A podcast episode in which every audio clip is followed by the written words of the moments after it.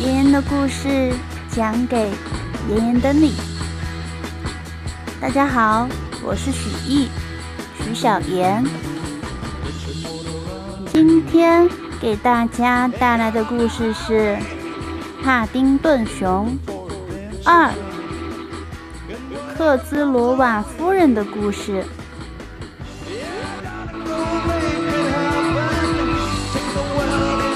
在昨天，帕丁顿熊告诉铁拳先生，他做的食物太粗糙了，难以下咽，并且答应铁拳先生给他做果酱。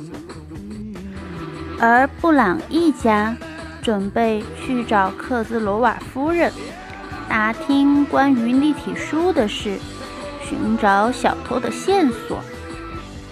克兹鲁瓦夫人告诉了布朗一家他的曾祖母这本立体书的作者的故事。克斯罗瓦夫人告诉他们，他的曾祖母是一位杂技演员，并且拥有着大量的财富。这些财富招来了嫉妒，有一位魔术师想要谋取他的财产。今天晚上又将会发生什么故事呢？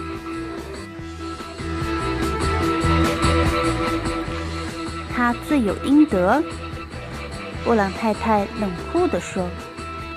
克斯罗瓦夫人点了点头，说：“的确如此。”警察很快就追了上来，但是他却化作一缕青烟消失了。只留下那本立体书，直到今天都没有人知道我曾祖母的财产藏在哪儿。这真是一个悲剧。布朗太太说着，轻轻擦了擦眼睛。是的，而且这也不能让我们理解小偷究竟为什么要偷这本书。布朗先生严肃地说。谢谢你，克兹罗瓦夫人。感谢您花了这么长时间接待我们。布朗一家回到温莎花园三十二号，他们的心情十分沉重，因为他们不知道要做些什么才能证明帕丁顿是清白的。那天晚上，布朗太太坐在床上。画着克兹罗瓦夫人的画像，他若有所思地说：“我们肯定是错过了什么东西。”布朗先生从浴室大喊道：“你总是这么说，但那到底是什么呢？”飞翔的天鹅的故事的确很吸引人，但是关于书。克兹罗瓦夫人告诉我们，那只是一本手工制作的立体书。我知道，布朗太太说。但你想过这本书为什么要锁在保险箱里吗？布朗先生从浴室走出来，脸上敷着一张蓝色的面膜。你别告诉我你相信克兹罗瓦夫人那些关于魔术师的话啊！他轻蔑地说。布朗太太没有理他，继续说：“他的立体书中有十二个著名的伦敦地标。如果这些就是线索呢？”布朗先生的脸沉了下来。问：线索？什么线索？就是克兹罗瓦夫人的曾祖母藏宝藏的地方呀。布朗太太说：“你的意思是，这本书就像一张藏宝图？”布朗先生仍有些怀疑地问：“是的。”布朗太太一边说，一边兴奋地坐起来。这就能解释为什么那个贼会从格鲁伯先生的商店里偷那本书。布朗先生把面膜摘了下来。他说：“我告诉你，那个算命师就是给你编了个故事，他们就是干这个的。”布朗太太突然生气地说：“说实话，亲爱的，你这段日子的思想也太封闭了。”布朗先生怒气冲冲地问：“你这话是什么意思？以前那个……”致命的布朗去哪了？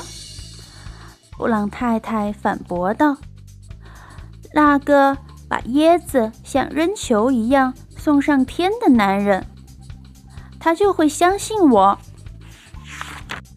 布朗先生拿起一面小镜子，看了看自己眼周的皱纹。他已经不在了，玛丽。他说着，转向自己的妻子。你嫁给了一个老男人，不是致命的布朗。布朗太太啧啧不语。布朗先生没理他。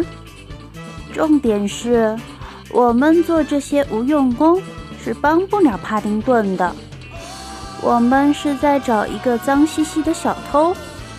他说着，指着布朗太太和朱迪做的海报说：“并不是那些。”追寻宝藏的海盗，布朗太太生气地说：“我觉得那个小偷并没有那么简单。他们似乎知道克兹罗瓦夫人曾祖母宝藏的事，而且还想要找到那些宝藏。”布朗先生耸了耸肩，说：“但这个小偷……”绝不可能是克兹鲁瓦夫人故事中的那个魔术师。如果那个魔术师还活着，现在都得有一百五十岁了，你记得吗？他说这件事发生在二十世纪三十年代。我们此时此刻应该在外面寻找他，抓他个现行，亨利。布朗太太抗议道：“布朗先生轻蔑地哼了一声，不是现在，我们也不会去外面找他。”他说着，爬上床：“我要睡个美容觉了。天知道我有多需要睡觉。”说完，他转身关上灯，结束了对话。在布朗一家进入梦乡时，有一群修女排成一队，慢慢地爬上了圣保罗大教堂的台阶。这是一个漆黑而安静的夜晚，身着黑衣的修女们有一种神秘的感觉。她们轻轻地走着，与教堂冰冷的石墙的黑影。融合在了一起，就算是其中一个修女偷偷溜走，也不会有人发现的。菲尼克斯·布坎南深知这一点，因此他才会装扮成一个修女，来到圣保罗大教堂，寻找他下一条线索。他一直等待着，直到他确保。没人可以看到他的时候，才偷偷从队列里溜出来，然后跑上楼梯，直奔回阴囊。菲尼克斯自言自语地说：“祖父，我一直在按照你的回忆寻找着宝藏。他们从未欣赏过你的魔术。为什么所有的钱和珠宝？”都要给那个可笑的荡秋千的女人呢？我相信她的表演肯定没有你的好。人们只是不懂得什么才是真正的艺术天赋，这点我可是深有体会。他夸张的叹了口气，然后径直走向一座他在立体书中。看到的天使雕像，接着，他迅速蹲下身子，看着雕像底部。他看到了一个字母，很像塔桥上的那个。这个字母刻在了大理石的底座上。哎，他轻声说着，记了下来。已经有两个了，还剩十个。嘿，你在干什么？菲尼克斯被吓得跳了起来。一名保安在向他招手，让他停下来，并且拿起自己的对讲机，大叫起来：“各位单位注意！”菲尼克斯惊慌失措地用他的胳膊肘撞到了雕像的边缘，雕像晃了晃，摔在地上，摔碎了。一位异常迷人的修女在教堂的穹顶制造混乱，保安大喊着。菲尼克斯此时只顾逃走，完全顾不上继续装成修女。封锁大门！封锁大门！保安咆哮着。但是菲尼克斯的速度太快了。当他跑到楼梯底下时，他立刻换上了大主教的长袍。他悄悄地守卫身边溜过去，没有引起任何人的注意，然后消失在夜色里。